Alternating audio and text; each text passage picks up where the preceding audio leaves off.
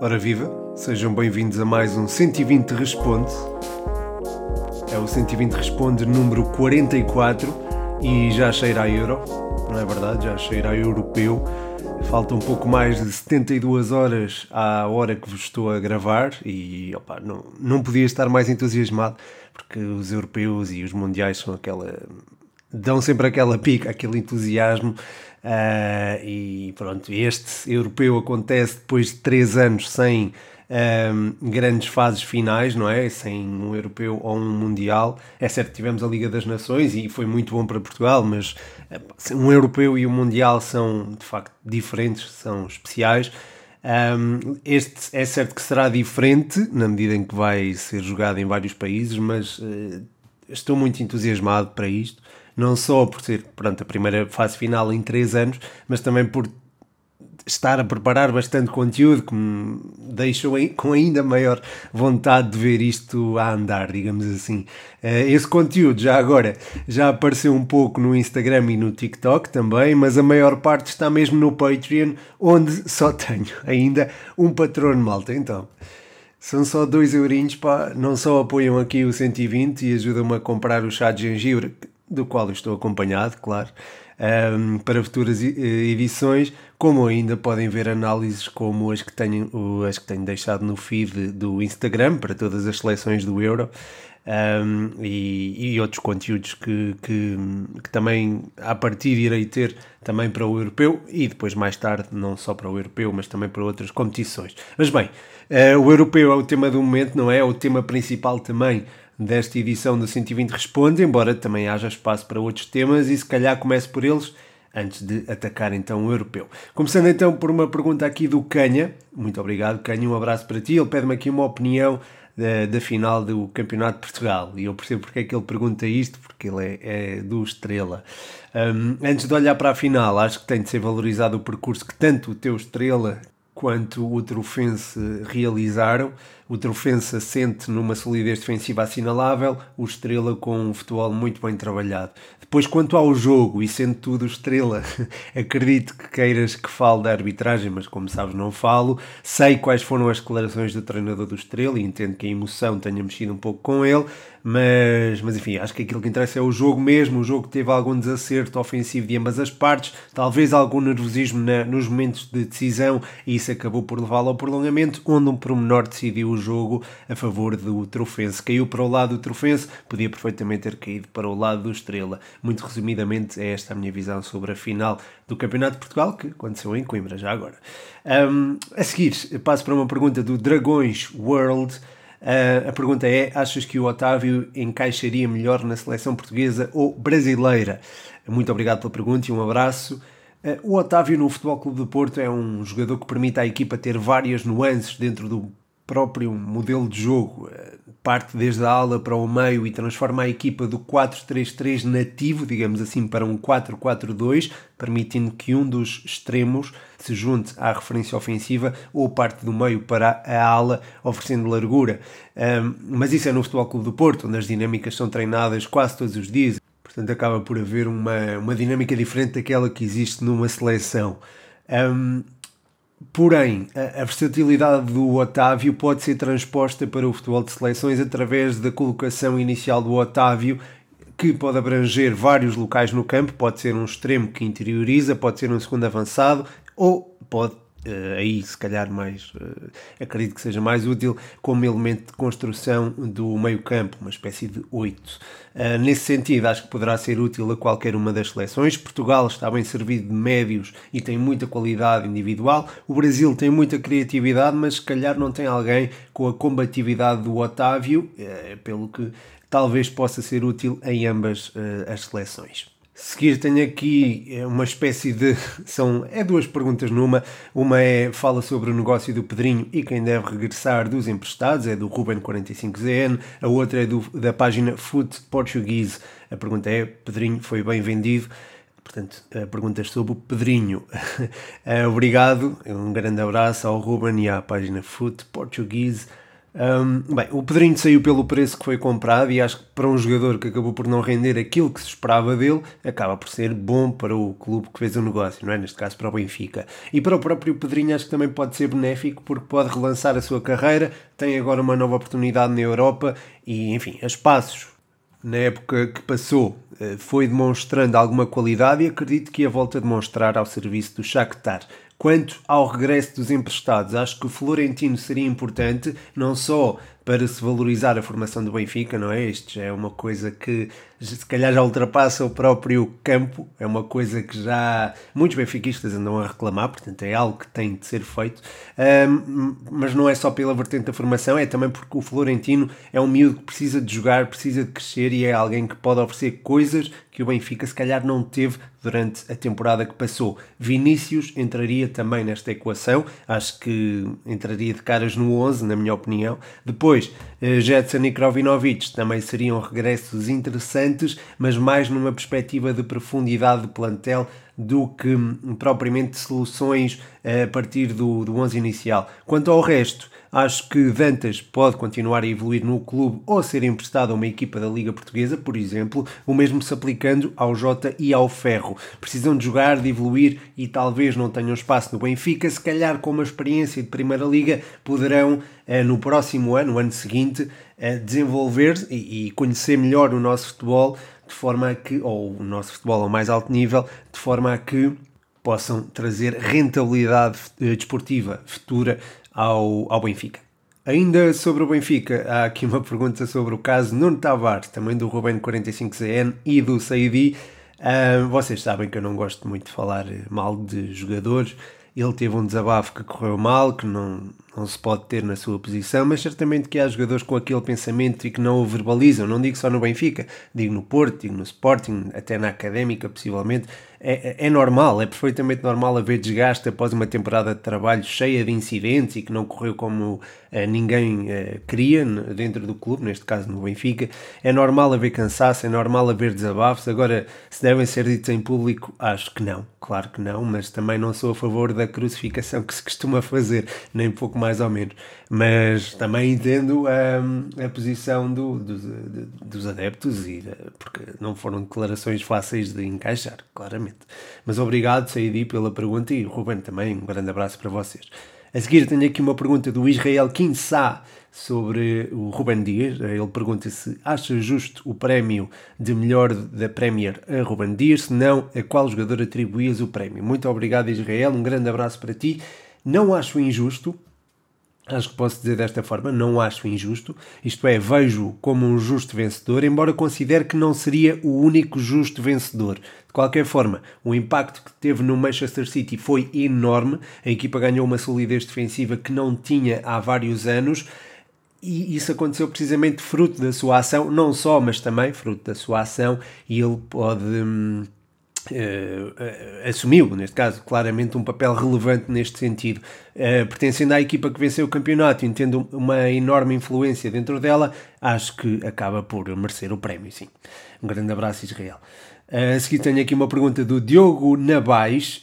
ele pergunta se o De Bruyne merece o prémio de PFA ou o Kane seria mais merecedor. O PFA é o prémio de melhor jogador da Premier para os jogadores da Premier, uh, foi o De Bruyne que ganhou. Um, o Diogo Navais estava-me a perguntar se o Kane foi, uh, merecia mais este prémio que o De Bruyne. Obrigado, Diogo, e um abraço para ti.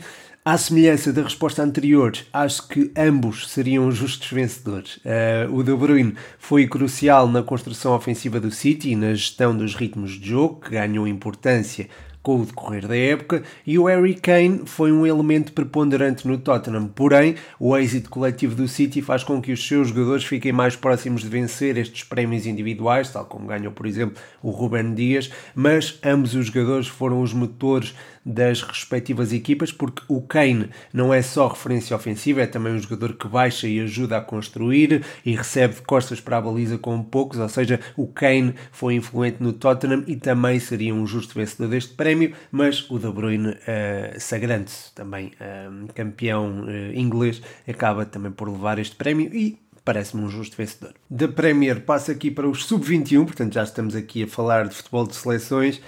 O David Cruz pergunta Euro Sub-21 terminado, qual o duo ofensivo que mais gostaste de ver? Grande abraço, David. Uh, obrigado pela pergunta, que é boa, boa pergunta. Um, ora bem, houve Gonçalo Ramos e Dani Mota, não é? Uh, que permitiram um ataque mais poderoso, com maior capacidade física e com mais golo. Depois a combinação uh, no segundo jogo foi Mota-Leão, foi mais ampla, mas acabou por não resultar tão bem. Depois, na final, foi usada a dupla Mota e Tomás, e essa acabou por ser bastante pressionante nos instantes iniciais, muito trabalhador, ou seja, estaria entre Dani Mota e Tiago Tomás e Dani Mota e uh, Gonçalo Ramos. Aquela que deu melhores resultados foi de facto um, é aquela entre Dani Mota e Gonçalo Ramos, já que eles marcaram três golos e as outras duplas não marcaram nenhum. Uh, tanto o Ramos como o Mota sabem jogar em largura e permitem a quem os rodeia ter maior chegada à área. Já o Mota e o Tomás têm também essa capacidade, mas jogando juntos há tendência para que o Tomás fuja demasiado da posição 9 uh, e para que o Mota se estabeleça demasiado em Desculpem, isto tem que beber um chazinho. Uhum, uhum. Maravilha, chá de gengibre e limão, uh, marca não digo, para já, ainda. Mas uh, estava a dizer, o Mota e o Tomás têm, têm, uh, têm a capacidade para, para pressionar na frente, Esse, são muito trabalhadores, mas o, neste contexto o Tiago Tomás foge muito da posição 9 e o Dani Mota acaba por se estabelecer muito ali na, na, na zona central. Ou seja, apesar de condicionarem bem a zona de construção contrária, a nível ofensivo não rendem tanto. E esta rentabilidade não significa propriamente golos, significa fluxo de jogo ofensivo, significa reter a bola com qualidade, uh, embora seja natural que com isto, uh, não é, com esta, com esta cadência, uh, surjam os golos. Como aconteceu com o Gonçalo Ramos e o Dani Mota. Portanto, eu escolhi a Gonçalo Ramos e Dani Mota, não é pelo facto de ter, ter surgido golos, embora claro que isso também deva pesar, mas também mas é mais pelo facto de a equipa pareceu mais com maior uh, fugosidade, digamos assim, ofensiva com eles os dois, portanto acho que, acho que foi a dupla que rendeu melhor. Ainda nos sub-21 há aqui várias perguntas, uh, há três perguntas às quais posso dar uma resposta. Um, uma delas é quais dos sub-21 te pareceram mais preparados? A pergunta é do Bruno Gabado. Depois o Leandro pergunta-me que os jogadores portugueses eh, que estiveram no Euro Sub-21 têm mais possibilidade de chegar à seleção A. E depois eh, o Diogo Pires pergunta-me qual foi o melhor jogador da final do Euro Sub-21. Um grande abraço, Bruno. Um grande abraço, Leandro. Um grande, abra um grande abraço. Tenho que ver mais chazinho. Um grande abraço, Diogo. Ah, tá bom. Muito obrigado pelas perguntas. Um, respondendo à pergunta quais dos sub-21 te pareceram mais preparados para dar o salto, eu acho que o Vitinho é claramente um deles, uma qualidade de definição que poucos jogadores conseguem igualar. Eu sei que ainda persiste na memória aquele momento em que ele se isola e não consegue marcar na final contra a Alemanha, mas essa foi a melhor oportunidade criada por Portugal e veio também da sua inteligência em aparecer naquele espaço. Aliás, foi das poucas vezes que Portugal conseguiu sair com eficácia em contra-ataque. Mérito também para o Dalot, que eh, creio que foi ele que fez o passe. Uh, mas mesmo aí fica ilustrada a qualidade de jogo do Vitinha e demonstra que tem de ser um jogador, não tem de ser, não é? Mas acho que é um dos jogadores a ter em conta para futuras convocatórias. É um miúdo que precisa de jogar mais, precisa mesmo de jogar mais. Depois também gostei bastante das exibições do Dani Mota, mas eh, sobre o Dani Mota já me alongo mais nas perguntas que fizeram sobre ele.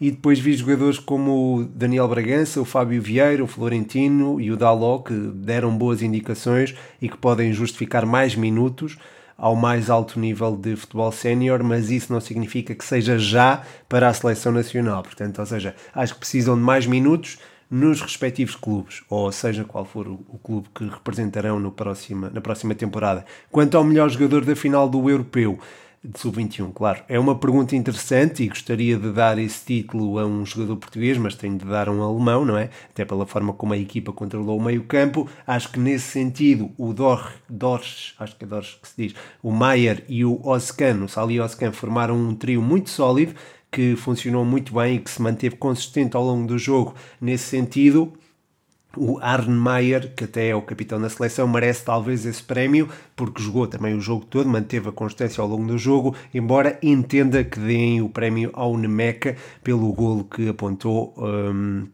ou mesmo ao Baku, o lateral direito, que também fez uma ótima exibição. Ainda no Sub-21 tenho aqui mais, uh, tenho várias perguntas. Uh, uma é se uh, achas justas as críticas ao Rafael Leão, do, a pergunta é do Eduardo Andrade, um grande abraço Eduardo e obrigado pela pergunta. Eu não gosto de falar mal de jogadores, não é? já volto aqui a repetir-me um pouco, pelo que mesmo que achasse justificadas as críticas, acho que não era, não era bom dizer. portanto, se calhar não me vou alongar muito aqui em relação ao Rafael Leão, de facto as coisas não lhe correram bem, podemos dizer assim, mas tentando ser o mais resumido possível, acho que ele tem uma boa margem de progressão e que ainda pode fazer vir ao de cima o ótimo, o ótimo futebol que tem nos pés. Não aconteceu no europeu, não aconteceu se calhar na reta final uh, pelo Milan, mas eu acho que este miúdo tem potencial e, e irá demonstrá-lo mais tarde ou mais cedo. Mas muito obrigado pela pergunta, Eduardo. Uh, a seguir tenho duas perguntas sobre Dani Mota.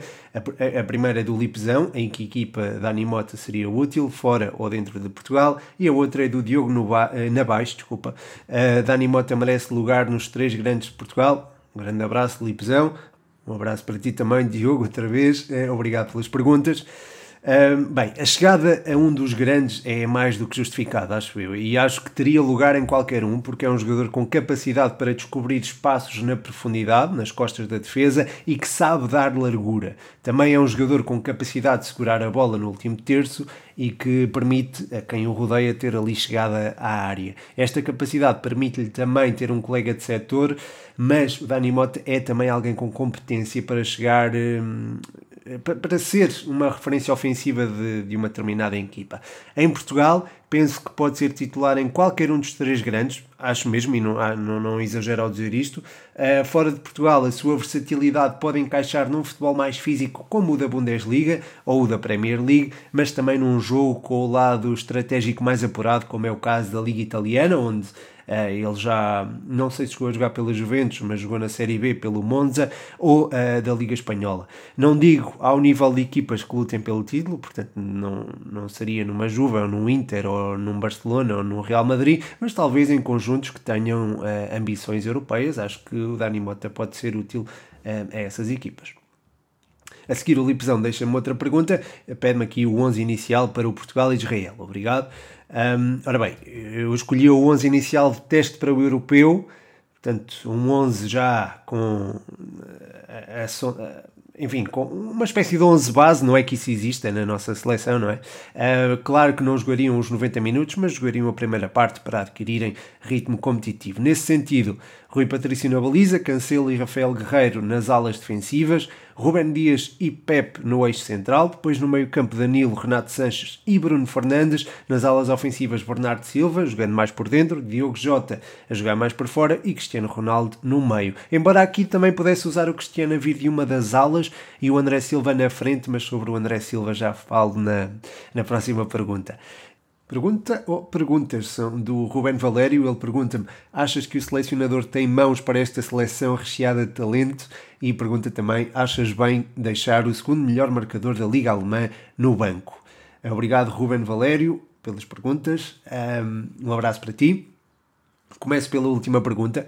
Acho que o André Silva merece minutos sem dúvida alguma. Agora também precisamos ter em conta que esta seleção é recheada de muito talento na frente e penso que isso lhe condiciona um bocadinho o espaço. Porque para o André Silva jogar, ou teríamos de jogar num 4-4-2 losango com dois médios interiores, ou teríamos de encarar a partida num clássico 4-3-3 que talvez seja mais equilibrado. No 4-4-2 losango, que há espaço para que. Hum, creio que há espaço, aliás, para que Cristiano Ronaldo faça parelha com André Silva, mas aí o André lutaria com Diogo Jota e com João Félix pela titularidade.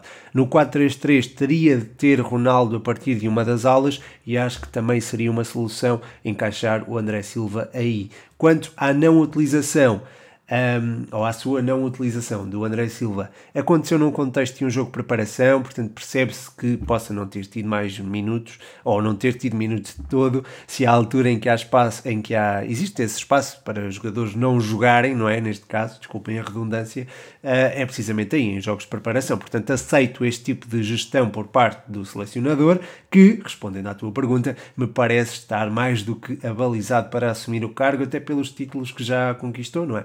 Eu próprio já o contestei mais do que uma vez, como todos os portugueses, não é? Imagino eu. Um, se calhar houve muita gente que contestou a entrada do, Era, do Éder no europeu, mas resultou, tal como resultaram outras decisões dele com, com as quais se calhar não concordássemos no início. Portanto, uh, parece-me com capacidade para orientar a nossa seleção e com competência também. Acho que já o provou, deu-nos os, os nossos primeiros títulos, portanto será sempre recordado por isso e acho que a sua competência também será de certa forma atestada precisamente por esses troféus. De seguida, tenho aqui duas perguntas sobre a Turquia, curioso. Uh, uma é do Henri, o Henrique Martins, a outra é do Dididat. Uh, o, o Henrique Martins pergunta: Turquia será a surpresa deste Euro? E o Dididat pergunta: Turquia será sensação? É, portanto, perguntas sobre a Turquia. Obrigado, malta, e um grande abraço para vocês, para o Henrique e para o Diditat. a Turquia tem um potencial imenso, como o Henri sabe, e o Diditat também, que já deixou questões antes. eu vejo nesta Turquia muita capacidade para chegar longe no torneio. Fui dizendo isto durante aquele espaço entre o fim da qualificação do Mundial e o final das Champions e mantenho essa opinião mesmo depois do jogo menos conseguido frente à Guiné. Um, depois uh, acabaram por remendar isso num particular frente frente à Moldávia. Foi a, foi a Moldávia, exatamente, estava aqui a confirmar, desculpem. Uh, mas sim, é, é uma equipa que eu acho que pode, pode surpreender. É certo que a parte mental pode ser determinante em momentos decisivos, mas também há elementos uh, experientes que podem refrescar um pouco a equipa nesse sentido, tais como o Kalyanoglu ou o Burak Ilmaz. Depois, há muito talento, muito mesmo. Além destes dois, tens o Yazici, Tens não, tem, neste caso, foram duas pessoas que perguntaram, fizeram a mesma pergunta. Um, tem, tem, o Yazici, que vem de uma época fantástica ao serviço do Lille. Há o Karaman, que é um jogador que oferece muito a nível ofensivo, vindo da, do flanco flanco direito ou flanco esquerdo, pode jogar nos dois. Tens o Celic, ou tem, desculpem, tem o Celic, que é um belíssimo lateral direito e que já tive a oportunidade, já tive a oportunidade de mencionar, e há ali um eixo central defensivo bem composto por Demiral, Soyuncu e Yokuzlu. O Demiral e Soyuncu são os centrais, o Yokuzlu mais na frente, mais, mais um, como pivô defensivo, digo, uh, e depois há soluções como o Kabak, que também pode ali fazer parte do eixo central. Portanto, há profundidade de plantel suficiente nesta Turquia Turquia para encarar este torneio com confiança e para poder surpreender, ainda que jogar frente à Itália e logo em Roma não seja propriamente uh, fácil. Não é? não vai, uh, a equipa turca não vai propriamente ter um início de torneio fácil, mas eu acredito que possa surpreender. De seguida temos aqui o momento paninca do podcast, desta vez é só o João Maria Blanco, pergunta quem achas que será o melhor marcador e melhor assistente do Euro. Portanto, uma questão aqui algo difícil, caríssimo João. Mas muito obrigado pela pergunta e um grande abraço para ti. Um, mas bem, para melhor marcador do torneio do Euro, tinha que escolher alguém entre as, as seleções que imagino a chegar longe no Euro, ou seja, pelo menos até às meias finais. Eh, portanto, teria de estar ali entre Portugal, França, Inglaterra e Bélgica. Ora, como França e Portugal têm uma fase de grupos mais complicada, acho que os líderes eh, estatísticos de golos e assistências podem estar ali entre a Inglaterra e a Bélgica. Portanto, melhor assistente Kevin De Bruyne, se calhar, e melhor marcador estaria entre o Harry Kane e o Lukaku, mas vou Harry Kane para ser, para ser diferente. Fica aqui a minha, a minha aposta, que pode mudar ao longo do torneio, claro. Ao longo do torneio ou até ao início do torneio, quando eu um, acabar de fazer as análises que tenho feito no Patreon. Fica aqui outra vez a menção ao Patreon. E agradeço também desde já ao João que eh, tem estado atento ao Patreon, ainda não se tornou patrono, mas tem estado atento a algum, ao, ao facto de alguns conteúdos serem lançados antes de irem para o Instagram. Muito obrigado, João. A seguir, o Diogo Navais pergunta uh, o que achas do regresso de Benzema à seleção francesa. Bem, acho que eventualmente eles teriam de entrar, enterrar uma machado de guerra, não é? Digamos assim. Uh, pelo bem do futebol francês, acho que o Benzema merecia voltar a ser chamado à seleção. Ele tem sido um dos jogadores menos valorizados do, no, nos últimos tempos, não só por não ter sido chamado à seleção, mas também por ter alguém que o ofuscasse no Real Madrid. Com a saída do Cristiano Ronaldo, ele foi ganhando maior protagonismo e pode dar uma harmonia interessante à frente de ataque da seleção francesa, com Mbappé e Griezmann a alternar o posicionamento no último terço ofensivo, de forma a baralhar marcações e a fazer vir ao de cima é respectiva qualidade individual, portanto, esse trio com certeza será temível e uh, tenho quase a certeza que a adição do Benzema será de facto uma boa notícia para, para a seleção francesa. Muito obrigado, Diogo, e, e um abraço. Mais um, eh, mandei três abraços, Diogo. Uh, a seguir, e por fim, o Eduardo Andrade faz aqui uma pergunta completamente diferente daquelas que, que foram lidas até agora. O Eduardo pergunta como vão ficar conhecidos os fãs da página. 120zinhos? uh, pá, é uma pergunta tá diferente, não é? Como eu estava a dizer, eu costumo chamar champs às pessoas com quem interajo na página e não só, faço também com amigos meus há algum tempo. Até foi um hábito que ganhei do meu primo, que, me chamava campeão, ainda chama, não é? é portanto, champs seria um nome que demonstraria, hum, demonstraria o meu apreço por alguém. Portanto, se chamar sempre alguém é porque tenho algum apreço por ele. Uh, mas não acho que haja propriamente fãs da página. Isso eu acho que não existe, até porque, por exemplo, a adesão ao Patreon ainda só teve uma contribuição. mas não, mas muito obrigado à pessoa que, que aderiu. E é assim, é claro que compreendo quem, pronto, quem não pode contribuir, não há problema nenhum. Isto era só, enfim, é só para apoiar o projeto. O Patreon serve precisamente para isso, para apoiar o projeto. Eh, em troca dou-vos aquelas análises individuais eh, a cada uma das seleções. A malta tem gostado muito no Instagram, tem tido muito bom feedback. Pá, pronto, se quiserem tudo, se quiserem todas as seleções, estará no Patreon. Conteúdos exclusivos estarão no Patreon também. Até ao início do Euro serão estas análises individuais. Depois, hum, ainda não sei bem aquilo que vou incluir mas tenho várias opções pensadas e será com certeza uma delas. Portanto, uh, qualquer uma delas acho que, acho, acho que podem gostar, acho que sim, acho que pode ser giro. Uh, também tenho outro conteúdo preparado para o Euro no Instagram, no TikTok também. Uh, no TikTok o nome é 120 Futebol, 120, uh, Futebol 120 já estava, já estava ocupado, 120 segundos de bola também, portanto é 120 Futebol. Uh, no Twitter acho que também mudei para 120 futebol, já não me lembro, uh, para ficar igual. Um, enfim, e é isto. E acho que chegamos ao fim de mais um 120 Responde. Muito obrigado a todos os que deixaram perguntas, a vossa a forma como a página tem crescido e a forma como uh, tem sido gerada interação é, é fantástica. Quero deixar também uma palavra ao, a um grupo que tenho no, no Instagram, do, do, do Alcance um grande abraço para todos. Um, e que eu tinha prometido que lhes mandava um abraço. Fica aqui o abraço e fica um abraço especial a todos os que deixaram perguntas, aos que ouviram até ao fim, aos que apoiam o projeto, que têm apoiado o projeto. Agradeço-vos imenso por isso. Agradeço também o vosso feedback. Já agora, uh, não saiu, quer dizer, já tive feedback do, dos, um, dos episódios que gravei com várias pessoas acerca do.